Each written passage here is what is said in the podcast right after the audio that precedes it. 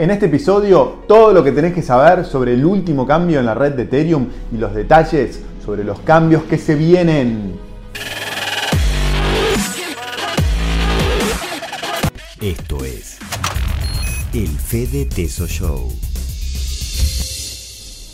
Hola amigos, mi nombre es Fede Tesoro y este es el episodio 169 del Fede Teso Show. En este episodio te voy a contar en qué consisten los últimos cambios que se implementaron en el protocolo del Ethereum y cómo estos cambios están dirigidos a intentar expandir el uso del Ethereum en los diferentes rubros. Como quizás ya habrás visto en algún lado, Ethereum es una red blockchain de código abierto que es programable. Esto quiere decir que cualquier desarrollador puede crear aplicaciones descentralizadas dentro de la red de Ethereum. Hasta ahora se crearon aplicaciones que van desde las finanzas descentralizadas, que las siglas son DeFi, DeFi en inglés, hasta los tokens no fungibles o NFTs, como se los conoce, que funcionan como títulos de propiedad sobre activos digitales. Pero esto es solo el principio. El potencial de Ethereum es inimaginable y es que cada día que pasan miles de desarrolladores crean nuevas aplicaciones en esta red. Sin embargo,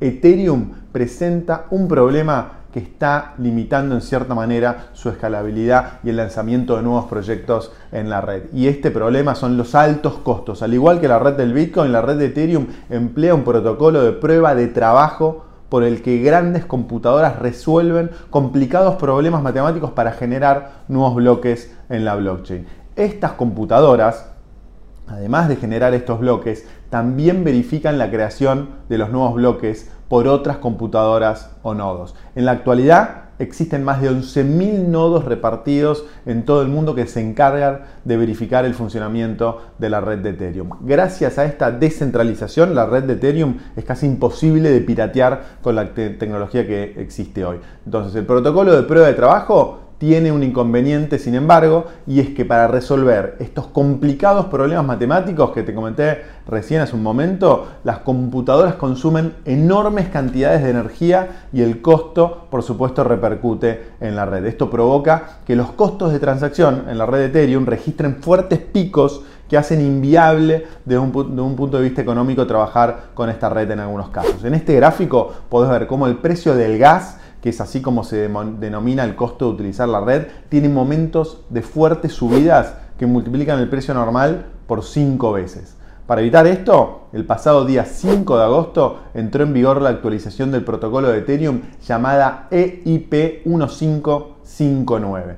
Quizás escuchaste hablar sobre ello y es que esta actualización cambió la forma de cálculo de los costos de la red de Ethereum. Hasta ahora, la red de Ethereum se regía por un sistema de subasta en el que libremente los usuarios de la red pujaban por el gas que ofrecían todos los mineros. Entonces, este sistema daba lugar a situaciones en las que si los usuarios de la red no encontraban mineros disponibles en ese momento para ejecutar sus transacciones, pagaban enormes costos por ejecutar esas operaciones. Ahora, con el EIP 1559 el sistema de subastas ha sido reemplazado por un algoritmo que anticipa la demanda de gas en el sistema y ajusta la oferta para que no se produzcan los picos en el costo que se producían hasta ahora. Un segundo cambio que implica la actualización EIP 1559 es la retirada en circulación de una enorme cantidad de Ethers regularmente. De acuerdo al nuevo algoritmo, una parte de los fees que los usuarios de la red pagan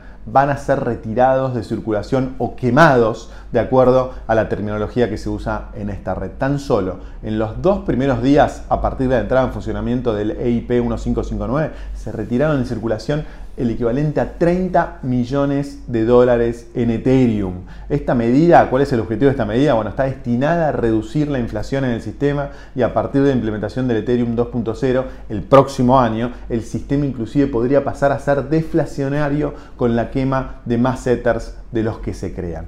Esto daría lugar a una escasez creciente, lo que va a repercutir positivamente seguramente en el valor de cada Ether. Sin embargo, aún se desconoce la magnitud de este proceso deflacionario que se podría llegar a dar en Ethereum. Son especulaciones. Entonces, tendremos que esperar hasta finales de año o por, por ahí hasta principios del año que, que, viene para tener algunas más certezas sobre este punto. Lo que sí se sabe seguro sobre la versión 2.0 de Ethereum es que se dejarán atrás las computadoras de minado que consumían enormes cantidades de energía y en su lugar se va a sustituir por un protocolo de prueba de participación. Este protocolo consiste en un sistema de staking o depósito por el que los nodos no se definen por su capacidad para resolver problemas matemáticos, sino por su participación en la red. Con Ethereum 2.0, la cantidad mínima de Ethereum que uno debería depositar para tener su propio nodo y por lo tanto para minar nuevos Ethers es de 32. La gran ventaja que, puede, que va a presentar este protocolo de prueba de participación frente al de prueba de trabajo que era anterior son los menores costos en la red, lo que va a permitir escalar la utilización de esta red del Ethereum a niveles que hoy tal vez no nos podemos imaginar, se va a poder escalar mucho más. Bueno, espero que hayas disfrutado este video. Eh, si te gustó, no olvides de compartirlo, ponerle me gusta, suscribirte al canal si no lo hiciste aún. Y además, si ya invertiste en Ethereum, por favor compartí tu experiencia abajo, así todos aprendemos de todos. Te mando un fuerte abrazo y nos vemos muy pronto. Chao.